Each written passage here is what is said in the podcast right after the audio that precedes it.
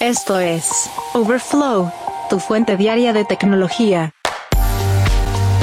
¿Qué tal? Hoy es lunes 23 de octubre del 2023 y estas son las noticias que debes saber del mundo de la tecnología. La empresa china de desarrollo de Apple, Foxconn, está bajo auditoría fiscal. Google Fotos ya realiza copias de seguridad de imágenes RAW, pero debes tener cuidado. Y muchos usuarios están recurriendo a una manera lícita de evitar el bloqueo de anuncios en YouTube.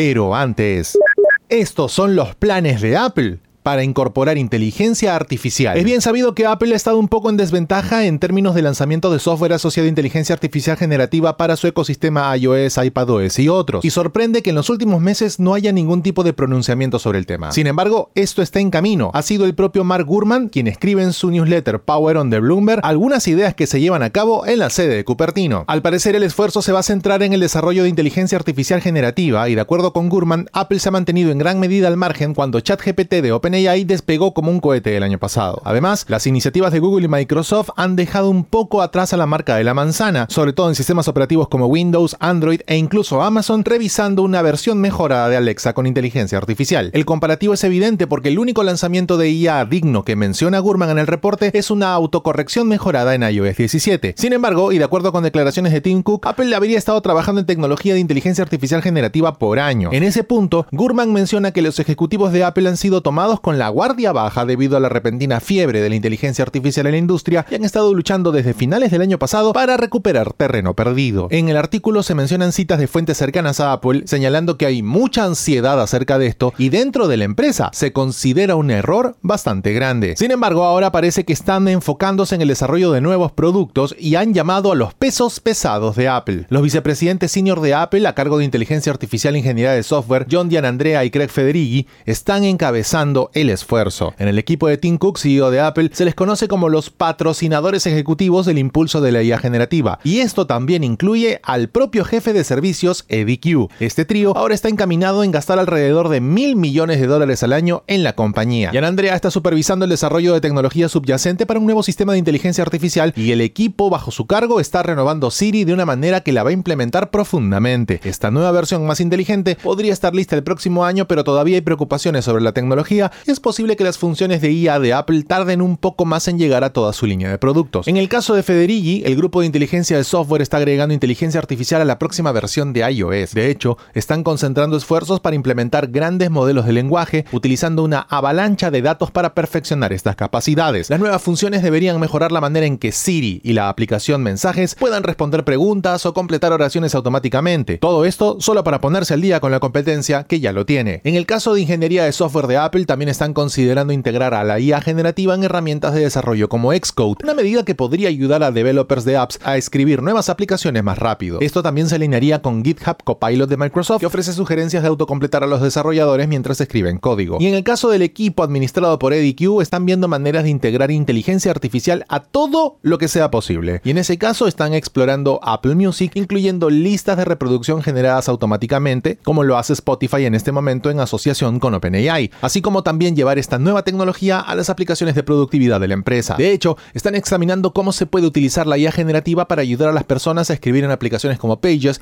o crear automáticamente presentaciones de diapositivas en Keynote. Todo esto ya lo estamos viendo en Word, PowerPoint y en un montón de aplicaciones de Microsoft. Y frente a esto también, Apple está probando IA generativa en apps internas de servicio al cliente dentro de Apple Care. El asunto interno parece ser cómo implementar la IA generativa. Lo están enfocando como una experiencia completamente en el dispositivo o de repente una basada en nube o algo intermedio. Evidentemente hacerlo en el dispositivo sería más veloz y ayudaría a mantener la privacidad, pero añadirlos desde nube permitiría hacer operaciones más avanzadas. De acuerdo con Gurman, no le sorprendería que la empresa adopte un enfoque combinado, usar el procesamiento en el dispositivo para algunas funciones y la nube para tareas más avanzadas. Ya que hablamos de software y seguramente estás pensando cuándo llegará una actualización a mi teléfono, pues no te preocupes, hay dispositivos que esperan mucho más. De hecho, no todos los días se puede actualizar el firmware de un dispositivo que se produjo en la década del 70 y rara vez dicho dispositivo se encuentra más allá de los límites del sistema solar. Y a este reto se enfrenta el equipo de JPL a cargo de las misiones Voyager 1 y 2, que ya están en el proceso de enviar nuevos parches de firmware a estas increíbles hazañas de ingeniería. Estos parches deberían abordar no solo problemas del sistema de control y articulación de actitud que interrumpieron la comunicación del Voyager 1 con la Tierra hace un tiempo, sino también evitar que los tubos de entrada del propulsor se obstruyan tan rápidamente. La Voyager 2 es el banco de pruebas para estos parches en caso de que algo salga mal a pesar de meses de comprobaciones, pruebas y validaciones en la Tierra. Como la Voyager 1 es la más alejada, sus datos científicos son más valiosos, pero lo ideal es que ninguna de las naves espaciales se deteriore después de esta sesión de mantenimiento. Las correcciones son básicamente una póliza de seguro, ya que se descubrió que la causa original del problema fue que este sistema de control y articulación de actitud o AACS había entrado en un modo incorrecto, pero sin una comprensión clara de cómo pudo haber sucedido eso. Con los cambios implementados, la recuperación debería ser sencilla. Con estos cambios, las antenas de ambas naves espaciales deberían permanecer firmes y orientadas hacia la Tierra que abandonaron hace más de 45 años. Y con suerte, alcanzar una marca de medio siglo antes de que ocurra algo grave con ellas. Y ojo con esto porque las empresas extranjeras y locales en China son cada vez más el blanco de auditorías fiscales y revisiones regulatorias a medida que los gobiernos locales intentan estabilizar sus finanzas recaudando más ingresos. La última empresa objeto del escrutinio es Foxconn, en Taiwán. Medios de comunicación estatales chinos informaron el fin de semana que la empresa se enfrenta a investigaciones en cuatro provincias. Como sabes, Foxconn es uno de los más grandes fabricantes del mundo de electrónicos en el mundo y es el principal contratista de Apple para producir todo, desde iPhone hasta la MacBook. Global Times mencionó que Foxconn enfrentaba inspecciones fiscales en las provincias de Guangdong y Jiangsu y estaban siendo investigadas en Henan y Hubei para determinar si habían cumplido con las regulaciones del uso de la tierra. Foxconn, cuyo nombre completo es Hong Hai Technology Group, emitió un comunicado mencionando que cumpliría con las obligaciones legales. El jueves pasado, Tim Cook, CEO de Apple, se reunió en Beijing con Jin Yuanlong, ministro de Industria y Tecnología de la Información en China. Ambas partes intercambiaron puntos de vista sobre el desarrollo de Apple en China, la cooperación en la cadena de suministro industrial y otros temas de acuerdo con comunicado. En los últimos meses, ya el gobierno había advertido a los gobiernos locales y provinciales que enfrentan déficit presupuestario que no utilicen multas arbitrarias para recaudar dinero. Beijing está intentando con todas sus fuerzas atraer inversión extranjera para fortalecer el crecimiento económico y mantener el liderazgo de China en las cadenas de suministro globales. El tema está en que la incertidumbre profunda en el mercado inmobiliario ha dejado a muchos gobiernos locales enfrentando dificultades financieras. La mayor fuente de ingresos es la venta de terrenos de arrendamiento a promotores inmobiliarios, pero esta se ha agotado en todas las ciudades excepto en las más grandes. Los dos promotores más grandes que han competido por el liderazgo en los últimos años, China Evergrande y Country Garden, están en peligro al no poder realizar pagos puntuales de sus deudas. Además, los gobiernos locales enfrentan crecientes costos de atención médica y pensiones para una población que envejece. El gobierno nacional realiza algunas transferencias financieras a estos gobiernos, pero ha hecho poco para asumir la responsabilidad directa de los costos de beneficios locales.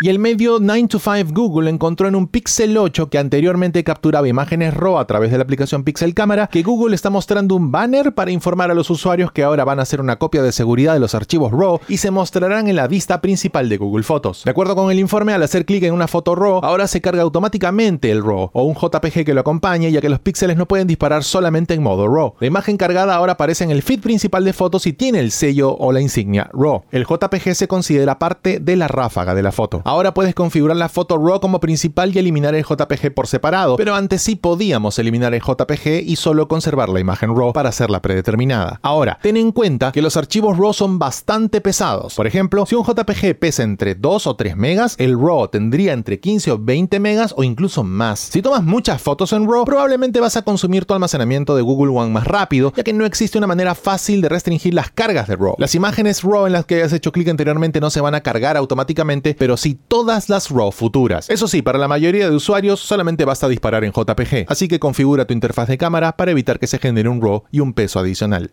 Y si bien esta semana estamos expectantes a lo que Qualcomm presenta en el Snapdragon Summit, MediaTek también alista la parrilla para lanzar su Dimensity 9300 en los siguientes días. Sin embargo, ya se filtró antes de tiempo lo que este chip es capaz de hacer y en verdad parece que no es tan potente como para vencer al líder de la industria en este momento, el A17 Pro de Apple. De acuerdo con reportes, este Dimensity 9300 habría sido probado en un Oppo PHZ110 inédito con 16 GB de RAM y un grupo de CPU de 8 núcleos, donde el núcleo de mejor rendimiento tiene una velocidad de reloj de 3, 25 GHz. En Geekbench 6, este chip obtiene una puntuación en single core de 2139 y de multicore de 7110. Ojo que este año el Dimensity 9300 no presenta núcleos Cortex A520 de bajo consumo, por lo que una combinación de Cortex X4 y A720 debería ayudar en el resultado de múltiples núcleos, pero parece no ser el caso. Desafortunadamente, incluso con esta configuración, este Dimensity 9300 no es un rival para el A17 Pro, ya que este último logró una ventaja del 33,3% en la prueba de un solo núcleo, una mísera ventaja del 1,7% en multicore. Si bien podemos considerar ambos System on Chip equivalentes en la categoría de múltiples núcleos, en el de 1 es donde la serie A de Apple históricamente ha tenido un desempeño significativamente mejor e incluso un Cortex X4 con mayor frecuencia no pudo hacer frente a la A17 Pro en esta ocasión. Ahora, esta es una prueba estática. Hay que ver teléfonos reales haciendo pruebas del mundo real. Por eso es que no se puede ser contundente en un comentario sobre el rendimiento del Dimensity 9300. Sin embargo,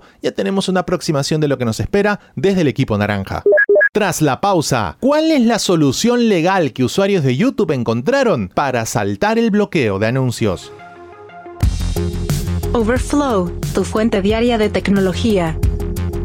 Como sabes, YouTube es la plataforma de videos más grande de Internet y está financiada tanto por anuncios como por su servicio de suscripción premium. Hasta ahora, los anuncios han sido relevantemente fáciles de bloquear usando extensiones, pero Google ha decidido bloquear a los bloqueadores y de esa manera empujarte a ver publicidad o empujarte a sacar un modelo de suscripción. Sin embargo, un sistema operativo está haciendo frente a esto y de manera legal. De hecho, esta solución es bastante curiosa. Sabemos que hay mucha gente frustrada por esta decisión de YouTube de forzar un mensaje emergente para espectadores que utilizan un bloqueador de anuncios. Sin embargo, y de acuerdo a una publicación de Windows Central, parece que hay gente usando los Windows Phone para ver videos de YouTube sin publicidad. Por si no lo recuerdas, Google se hizo famoso por su negativa a admitir al sistema operativo Windows Phone de cualquier manera y no le ha dado soporte nunca de manera oficial. Todo esto responde a la necesidad de Google para sabotear de manera ligera el acceso de terceros. Sin embargo, el propio Microsoft creó un excelente aplicación de YouTube para Windows Phone en su época, solo para recibir un bloqueo arbitrario por parte de Google. En esa historia, un usuario de X, la empresa anteriormente conocida como Twitter, publicó una solución para evitar la extremadamente molesta ventana emergente de YouTube que por ahora no te obliga a desactivar el bloqueador de anuncios, pero eso podría pasar en cuestión de tiempo. La ironía de este método es que utiliza el lamentablemente fallecido Windows Phone para hacerlo. Al instalar un conmutador de agente de usuario como cualquiera que encuentres en internet, puedes cambiar tu agente de usuario a Windows Phone. Este agente de usuario lo que determina utilizando encabezados y solicitudes HTTP es identificar qué tipo de dispositivo, sistema operativo o navegador estás usando. Y al parecer, el método de cambiar al agente de usuario de Windows Phone parece eliminar por completo la ventana emergente de YouTube y te permite volver una visualización sin publicidad. Algunos usuarios han informado que uBlock Origin también funciona para YouTube y funciona tanto en Chrome como en Microsoft Edge. Ahora, esto también podría ser susceptible de parches, pero por ahora se puede ver. Si bien no es una solución aplicada para todos los usuarios, resulta interesante ver cómo desde un teléfono muerto como el Windows Phone se obtiene una victoria desde la tumba para enviarle un mensaje a YouTube, ya que esto seguramente va a generar cierto tipo de condiciones nuevas sobre un software que hace tiempo no tiene presencia, y sería una justicia poética la lograda por Microsoft, sin querer y hacer nada, en ese punto. Geek Story. Un día como hoy, en la historia tech. Y un día como hoy, 23 de octubre, pero del año 2001, utilizando el lema Mil canciones en tu bolsillo, Steve Jobs presentó el iPod original, con un disco duro de 5 GB, conectividad Firewire y sincronización con iTunes. Al utilizar una unidad de 1,8 pulgadas, el iPod era significativamente más pequeño que los reproductores MP3 de la competencia en esa época. El puerto Firewire permitía la carga simultánea y sincronización de música a alta velocidad, algo muy innovador para la época. En ese momento, el iPod original solo funcionaba con computadoras Sin embargo, se hizo muy popular entre los usuarios de Windows, así que se tuvo que idear una solución para usarlo en computadoras, pero esto impulsó a Apple a lanzar una versión compatible con Windows en la segunda generación del dispositivo. Con la introducción de iTunes Music Store en junio del 2003, el éxito desbocado del iPod cambió por completo el panorama de la industria de la música y la informática. Geek Story. Un día como hoy, en la historia tech.